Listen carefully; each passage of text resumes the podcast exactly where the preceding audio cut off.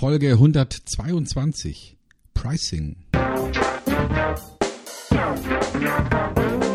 Willkommen bei Fucking Glory, dem Business Podcast, der kein Blatt vor den Mund nimmt. Martin Puscher und Stefan Heinrich sind ihre Gastgeber. Provokateure und vielleicht auch ein kleines bisschen die Helden des modernen Geschäftserfolges. Freuen Sie sich auf Ideen, Geschichten, Vorwürfe, Misserfolge und Erkenntnisse aus der Praxis. Los geht's! Bist du käuflich? Diese Frage ist eine Provokation, denn wer will schon käuflich sein? Aber alles hat seinen Preis. Welcher Preis ist der richtige? Was mache ich, wenn Menschen den Preis verhandeln wollen? Ist mein Produkt oder meine Dienstleistung wirklich den Preis wert? Das alles besprechen wir gleich. Ja, Martin, was kostet die Welt? Das würde mich mal interessieren. Also wenn jetzt einer käme und sagen würde, hey, ich kaufe die Welt. Was müsste man dafür hinblättern? Wie macht man Pricing für eine Sache, die noch nie verkauft wurde? Finde ich schon interessant. Das ist echt spannend, Stefan. Also eine Fragestellung, hm, habe ich so noch nicht gehört, aber ich glaube, das würde viele Sorgenfalten erstmal hervorrufen, weil ich kann mir vorstellen, das Thema Pricing gehört zu den ja, Aspekten, wo man sich wirklich echte Gedanken machen muss. Also nicht nur über den Wert der eigenen Leistung, sondern auch über, in Anführungsstrichen, das Pricing äh, der Leistung. Denn am Ende des Tages baue ich mir ein Produkt oder einen Service und den will ich verkaufen. Und der Preis muss natürlich passen für meinen Gegenüber. Und die Welt, die Erde, kann ich nur einmal verkaufen. Also muss der Preis auch wirklich zu 100 Prozent sitzen, damit ich auch den richtigen Käufer dafür finde. Bin gespannt, wer das wäre, Stefan. Ja, alles hat seinen Preis, kann man sagen. Also auch die Welt.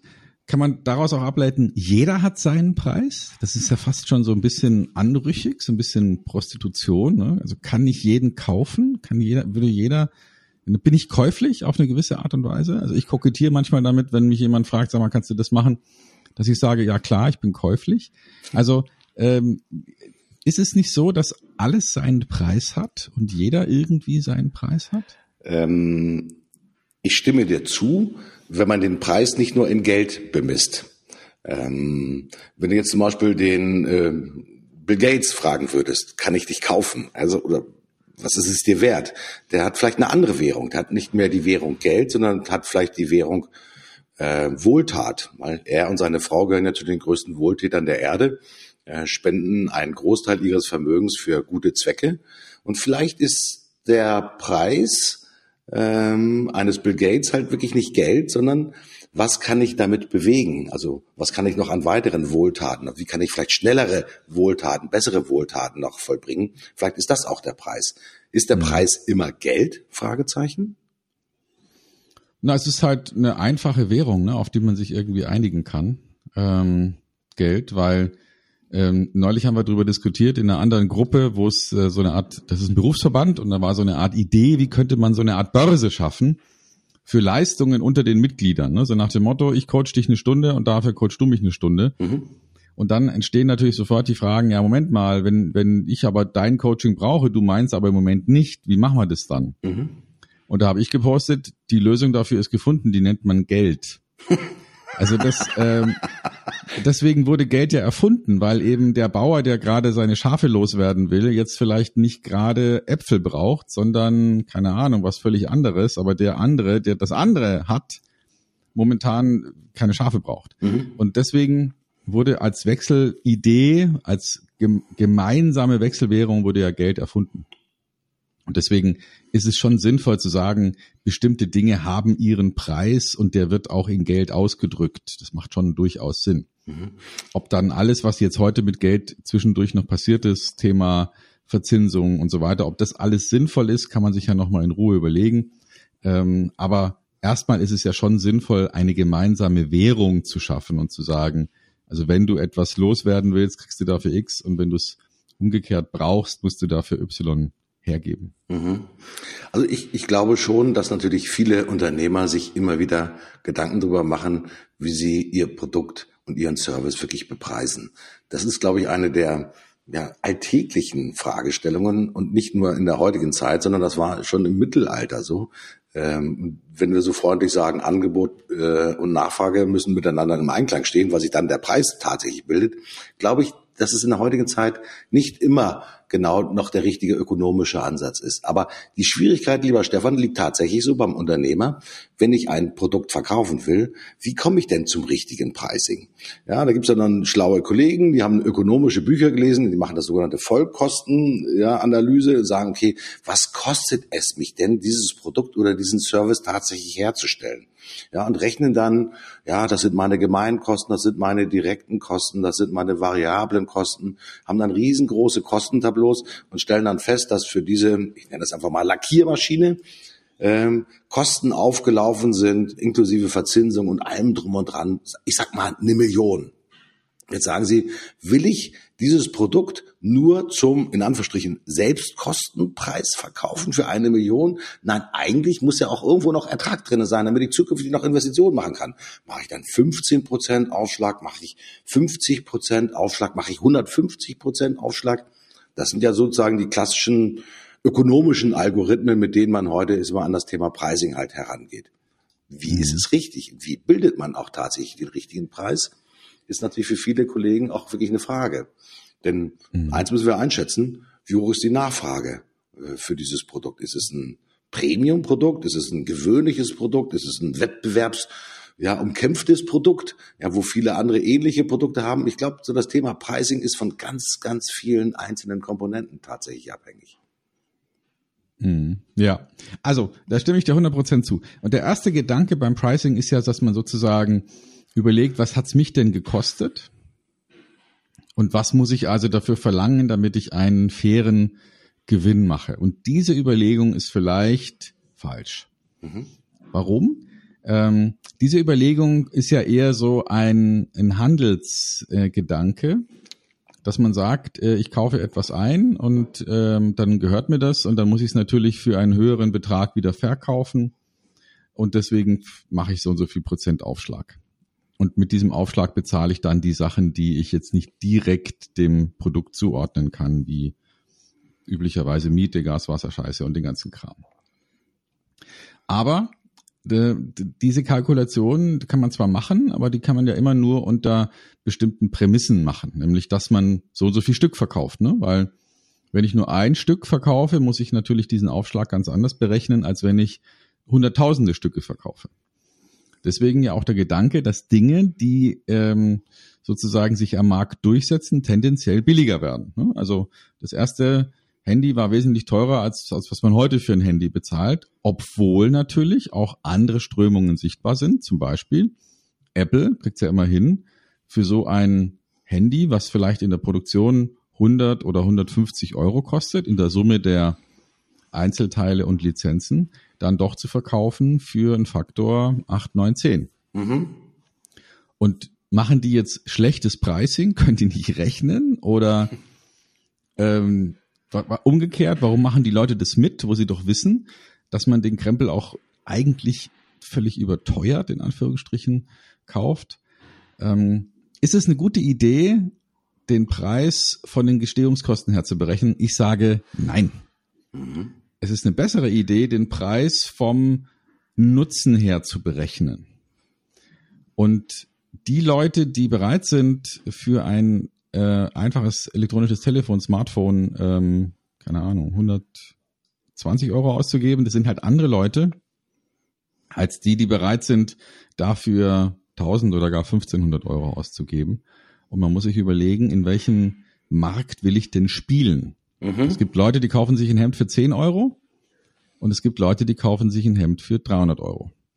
Es gibt Leute, die kaufen sich ein T-Shirt für 2,95 Euro und es gibt Leute, die kaufen sich ein T-Shirt für 200 Euro. Mhm.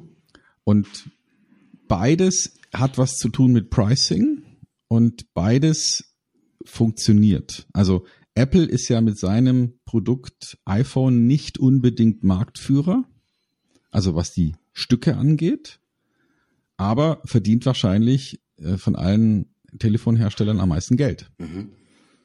Also ist vielleicht Margenführer, während andere Stückzahlenführer sind.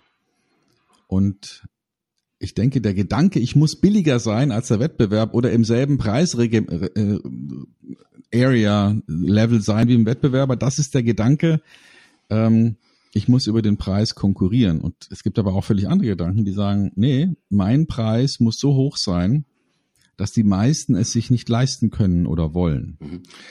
Wollen wir es wollen wir's mal ganz konkret machen, Stefan? Mhm. Äh, ich finde das faszinierend, weil gucken wir mal nur auf die Leute, die die Services zum Beispiel machen. Ich glaube, bei den mhm. Produkten ähm, hat jeder von unseren Zuhörern natürlich verstanden, dass Apple auf der Schiene ist Ertragsführerschaft. Ich nenne das jetzt einfach mal so. Maximal, äh, die haben deutlich höhere Erträge als eine Samsung, als eine, ähm, wer auch immer, Sony und so weiter und so fort. Also ähm, für das Premium-Image wird gezahlt. Nun haben wir mhm. häufig, ich sage mal, Services draußen.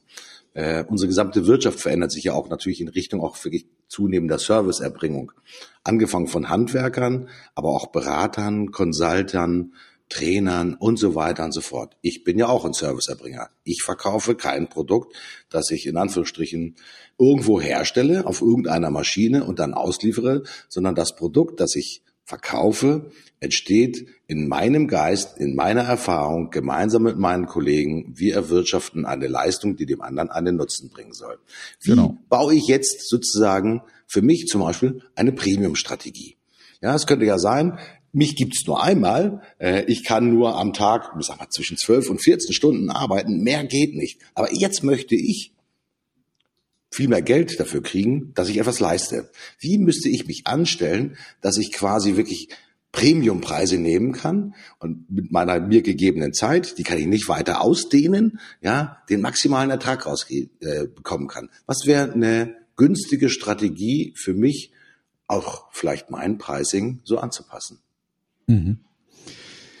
Ja, also ähm, ich sage mal Folgendes die Premium-Strategie kann nur gelingen, wenn ich bereit bin, einen bestimmten relativ hohen Anteil an Geschäften nicht zu machen wegen des hohen Preises.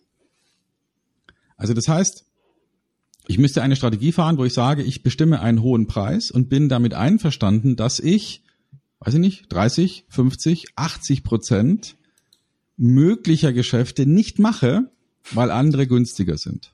Mhm. Und mir reicht es aber, diese redu diesen reduzierten Markt zu bedienen, weil mir das ertragstechnisch weiterhilft. Also ich kann das ja mal kurz nochmal noch mal berechnen. Ne? Also wenn ich sage, ähm, ich bin, keine Ahnung, ähm, Selbstständiger und ich bin irgendwo in irgendwas Experte und ich verlange ähm, für meinen für meine Leistungen, ich mache jetzt mal ein Beispiel, 1000 Euro am Tag. Mhm dann habe ich vielleicht eine Chance, irgendwie zu 50 Prozent ausgelastet zu sein ähm, pro Jahr. Also sagen wir mal der Einfachheit halber 100 Tage mal 1000, dann habe ich also ein Umsatzpotenzial von 100.000. Ähm, wahrscheinlich wird es auch immer noch Leute geben, die sagen, was, 1000 Euro am Tag, das ist ein Rad ab, das ist mir zu teuer. Mhm. Aber es wird wahrscheinlich auch viele geben, die sagen, was, nur 1000 Euro am Tag, klar mache ich. ähm, jetzt könnte man sich vorstellen, dass dieser Mensch sagt, so, äh, ich mache es jetzt anders. Ich, ich verlange jetzt 2000 Euro am Tag. Natürlich wird sich dadurch die Anzahl derer, die es nicht machen, erhöhen. Sehr klar. Weil die sagen, was, 2000 Euro? Nee, 1000 wäre okay, aber 2000 nicht. Aber es wird auch immer noch Leute geben, die sagen, 2000 Euro, klar, für die Leistung lohnt sich. Angenommen, er schafft es jetzt nur noch 50 Tage statt 100 Tage zu verkaufen, ist es für ihn ja, was die, was die Ertragslage angeht, besser, weil er muss weniger Aufwand, ne, weniger Buchungen, weniger durch die Gegend fahren, weniger Tage und hat aber den, den gleichen Erlös. Was, was ist sozusagen zu tun, damit er das hinkriegt? Und meine Antwort ist, er muss den Preis im Kopf für sich verbuchen. Also er muss sozusagen sich selber darüber im Klaren sein, das ist jetzt mein Preis. Es gibt einen amerikanischen Kollegen, der sagt, the rate is in your head. Ne, also kann ich auch 5000 Euro am Tag verlangen oder 9000? Ja klar kann ich es verlangen. Ich muss aber damit rechnen, dass es abgelehnt wird. Und dieser Gedanke, der ist wahrscheinlich der, der vor allem Selbstständige und andere Menschen, die sozusagen eine virtuelle, ein virtuelles Produkt haben, dieser Schritt, der ist es. Das ist kompliziert, Stefan weil ich will es mal so aus meiner Warte heraus sagen, da kommt jemand um die Kurve und sagt, Martin, ich möchte mit dir, ich sag mal, eine Leistung, Webinar, Film, was auch immer machen. Und äh, es gibt am Markt, gibt es, ich nenne das jetzt einfach mal marktübliche Preise, ich will es mal so nennen. Ähm, und du hast vorhin so diese ta typischen Tagessätze genannt, 1000 Euro, 1200, 1500 und mhm. weiß der Teufel was. Und für einen guten Produktioner, also der einen Cutter arbeitet, dann zahlt man vielleicht, weiß ich nicht, 800 Euro. Ja, aber ich würde niemals sagen, dass man für einen Cutter, also der einen Film schneidet, ja jetzt vielleicht einen Premiumpreis von 1500 oder 1800 generieren kann. Ich glaube, das ist unheimlich schwer, wenn an eine Persönlichkeit an eine Firma ein Geschäft herangetragen wird, derjenige, der das Geschäft auch tatsächlich mit dir umsetzen möchte, vielleicht auch schon eine Preisvorstellung im Kopf hat. Mhm. Ja, das soll dieses ich bin bereit für dieses Produkt, ich sag mal 3.000, 4.000, 5.000, 10.000 Euro auszugeben und dahinter verstecken sich dann Manntage, Frautage etc. etc. Aus denen heraus dann wirklich ich sag mal über Services sich das Produkt zusammensetzt. Dann stehe ich dann da, dann sagt der Kunde zu mir, also lieber Kollege Puscher, ist mal für dieses Produkt bin ich bereit, ich nenne es aber mal den Preis von 5000 Euro zu bezahlen. Mehr als 5000 Euro als Budget habe ich nicht. Jetzt sagt natürlich der kleine Homo economicus, habe ich meine Rate im Kopf festgesetzt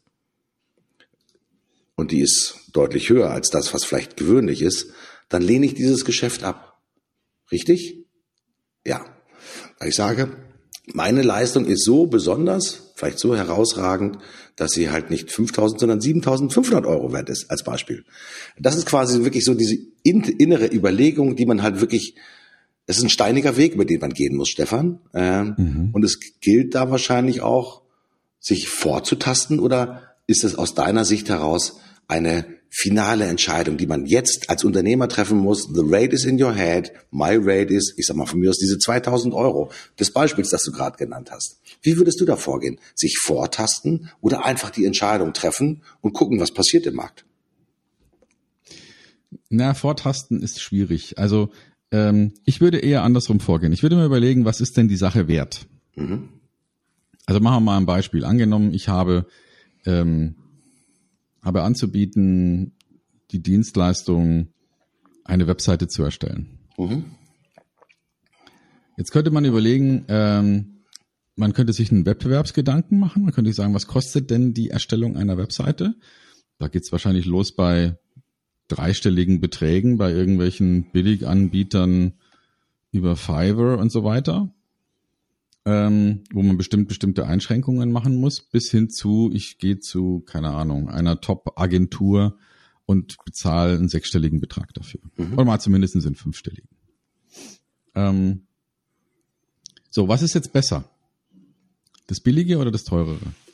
Ähm, die Frage ist, was soll es denn können? Mhm. Und wenn heute ein, ein mittelständischer Unternehmer sagt, wir wollen unsere digitale Strategie verändern und wir brauchen so und so viel Anteil ähm, keine Ahnung, Buchungen künftig auch international und wir tun das, wir investieren X, um Y zu kriegen, dann muss das zusammenpassen. Also wenn ich, wenn ich, wenn ich etwas erreichen will, wenn ich ein Ergebnis von einer Million oder zwei Millionen Umsatzsteigerung erreichen will und muss dafür nur 600 Euro hinlegen, dann passt es nicht zusammen. Mhm. Dann, dann wird es auch nicht akzeptiert. Dann ist es einfach, das passt nicht.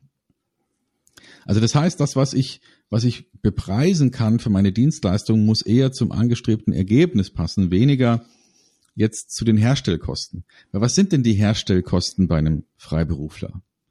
Der muss irgendwie überleben, der muss äh, seine Sozialversicherung bezahlen, seine Altersvorsorge. Was ist da jetzt ein, ein, ein solides, ressourcenbasiertes Pricing? Das gibt's nicht.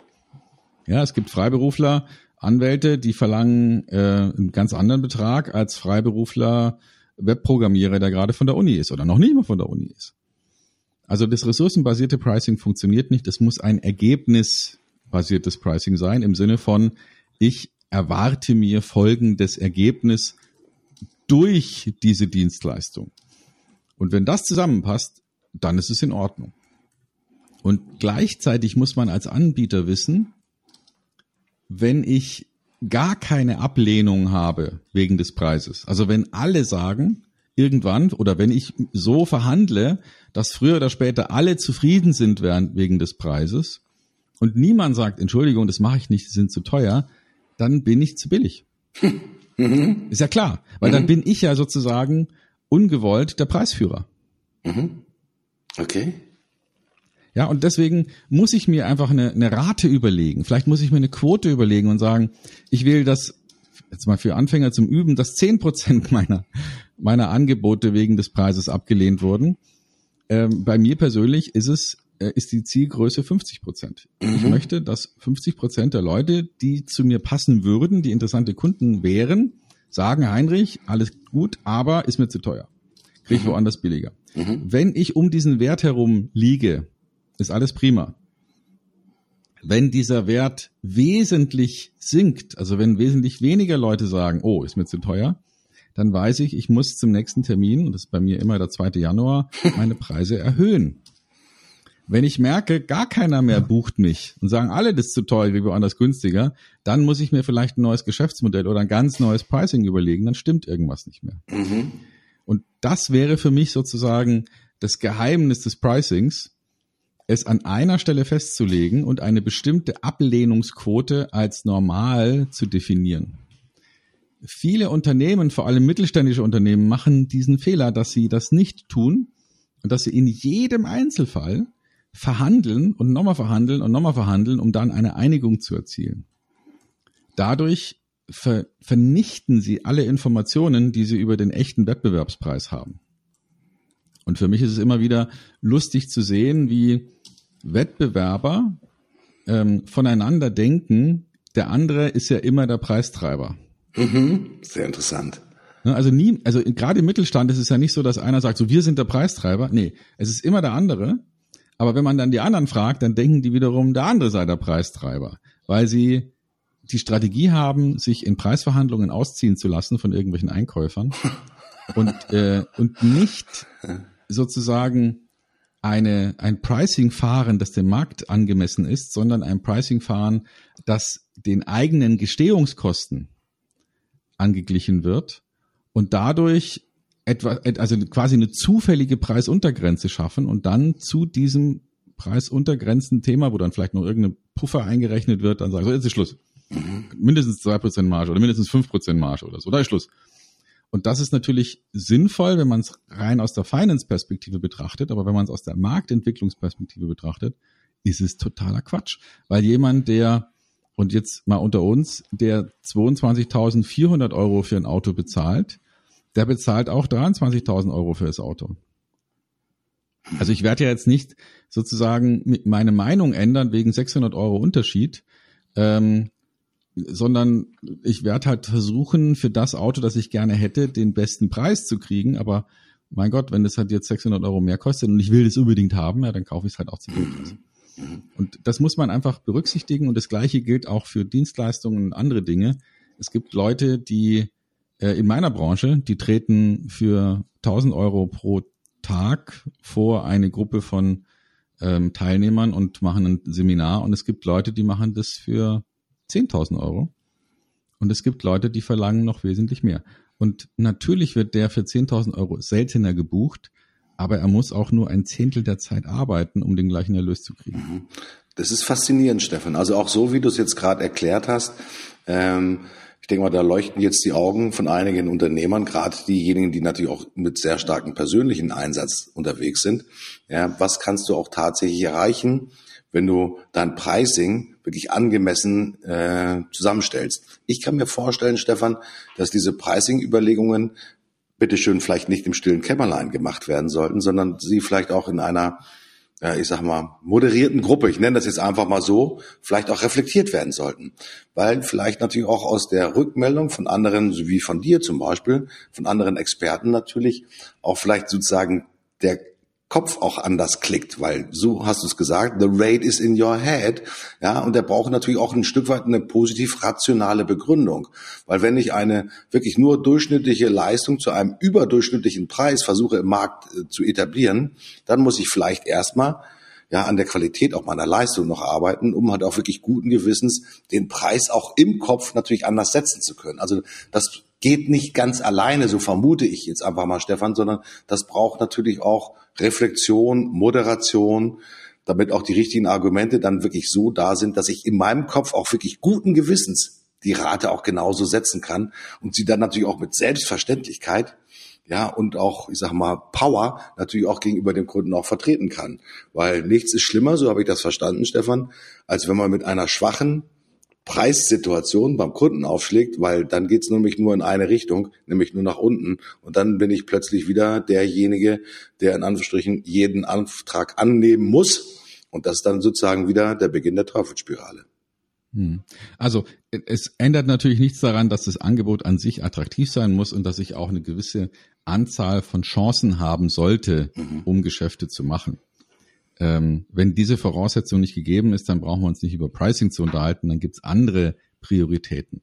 Aber angenommen, das Produkt ist einigermaßen etabliert, es gibt einen, offenbar einen Markt dafür und angenommen, es gibt auch eine vernünftige Marketingstrategie, wie man an potenzielle Neukunden herantritt. Jetzt muss ich mir, das ist meine feste Überzeugung, überlegen, wie viel Prozent des Geschäfts oder des möglichen Geschäfts würde ich denn bereit sein zu verlieren, nur wegen des Preises? Mhm. Und äh, wenn ich sage, okay, ich mache jetzt mal ein ganz einfaches Rechenbeispiel, wir kriegen pro Jahr 100 Anfragen, ähm, ich bin bereit und in der Lage, keine Ahnung, 10 oder 20 oder 30 Projekte pro Jahr zu realisieren, als Experte oder als Dienstleister oder wie auch immer. Das heißt, ich kann sieben von drei ablehnen, ohne, ohne dass irgendwas passiert. Und die Frage wäre jetzt, ähm, warte ich sozusagen ähm, mit dieser Ablehnung, bis, äh, bis der Kunde frei, also verhandelt hat und dann sagt, ich will doch nicht? Oder sage ich von vornherein, das ist die, das Preisniveau, ich bin völlig einverstanden damit, dass sieben von, von zehn Leuten sagen, ist mir zu teuer äh, und ich ziehe es einfach durch. Und wichtig wäre, dass man sozusagen diese Überlegung, bin ich zu teuer oder zu billig, nicht alle zehn Minuten anstellt, sondern vielleicht eher einmal im Jahr auf der mhm. Basis von einigermaßen soliden Daten und dann Entscheidungen trifft, gehen wir weiter hoch oder gehen wir weiter runter im Preis. Mhm. Ja, ich glaube, da ist noch wahnsinnig viel Spielraum drin. Ich glaube, für jeden Unternehmer äh, letztendlich das eigene Pricing neu zu formulieren. Man muss nicht immer auf den 2. Mhm. Januar warten, sondern das kann natürlich auch unterjährig passieren, nämlich spätestens dann, wenn man zum Beispiel diesen Podcast gehört hat und sich sagt, okay, augenscheinlich muss ich einfach anders kalkulieren und vielleicht auch mit einer größeren, in Anführungsstrichen, ich sage mal, ja, Nicht-Erfolgsquote rechnen, weil am Ende des Tages, mit den Beispielen, die du uns gesagt hast, Stefan, ist der monetäre Erfolg ja viel größer, als wenn ich letztendlich mal jedem Auftrag hinterherrenne und äh, zu allen möglichen Preisen ist mal Ja und Amen sage, weil das bringt dann Überlastung, das bringt dann meistens auch schlechtere Leistung, ja, weil sie natürlich aus einer gewissen Überlastung heraus erledigt werden. Und auf jeden Fall, das ist für mich ist immer ein ganz starkes Gefühl, dass ich jetzt mitnehme, auch meine Rate in my head nochmal neu zu kalibrieren. Toller Spruch, the rate is in your head, ja, den werde ich mir merken, der kommt mit Sicherheit von dir. Jetzt wird er neu zugebucht bei dir als Zitatgeber. Ähm, und den Preis werde ich jetzt dann neu bilden und in meinem Kopf verbuchen. Wichtige Geschichte, Stefan. Toll. Also ich glaube, über Pricing könnte man sich noch weiter unterhalten. Ich glaube, da gibt es noch ganz viele Komponenten da dran, die natürlich unseren Zuhörern helfen würden, wirklich, ich sag mal, ein noch erfüllteres und monetär erfreulicheres Leben zu führen, wenn sie denn letztendlich auf die richtige Pricing-Strategie setzen würden.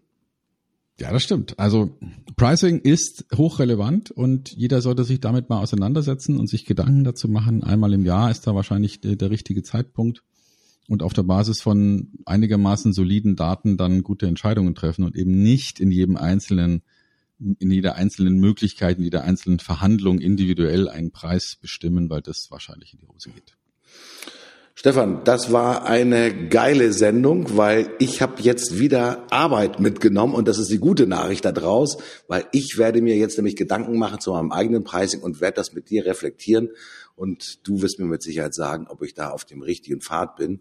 Ja, liebe Freunde, ist mal, wenn ihr Bedarf habt, ist mal an, solchen Ideen und auch Gesprächen, schreibt uns ganz einfach. Und es gibt mit Sicherheit eine Möglichkeit, hier kollegial schnell den einen oder anderen ergänzenden Tipp nochmal an euch weiterzureichen. Stefan, ich gehe jetzt raus und überlege mir ein neues Pricing. Wunderbar. Ich bin raus. Ich sage Tschüss, bis zum nächsten Mal. Euer Martin. Alles klar. Ich wünsche euch ein gutes Gefühl für genau euren Preis. Macht euch dazu ein paar Gedanken. Ich bin raus. Bis bald. Bleibt uns treu. Und tschüss.